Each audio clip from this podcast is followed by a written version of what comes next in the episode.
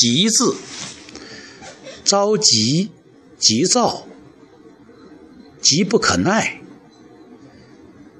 急这个字，对我们来讲是一个常用字，它是一个上下结构，上面是个除，鸡除就小鸡儿，除是小的意思，年幼。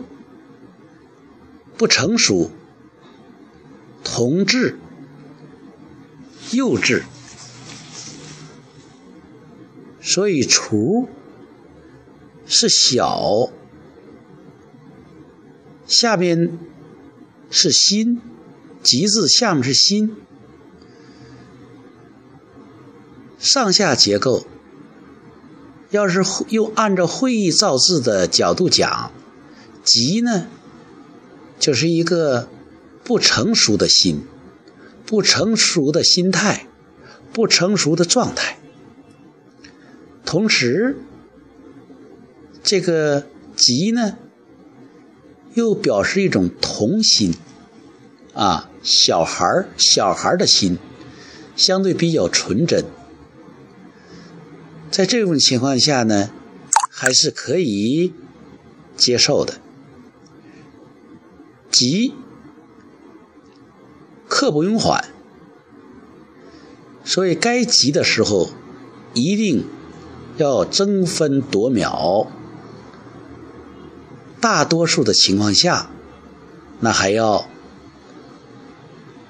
一个平和的心态，要集中啊，这个急中生智是可贵的。急中生错，急不可耐，这是要注意的。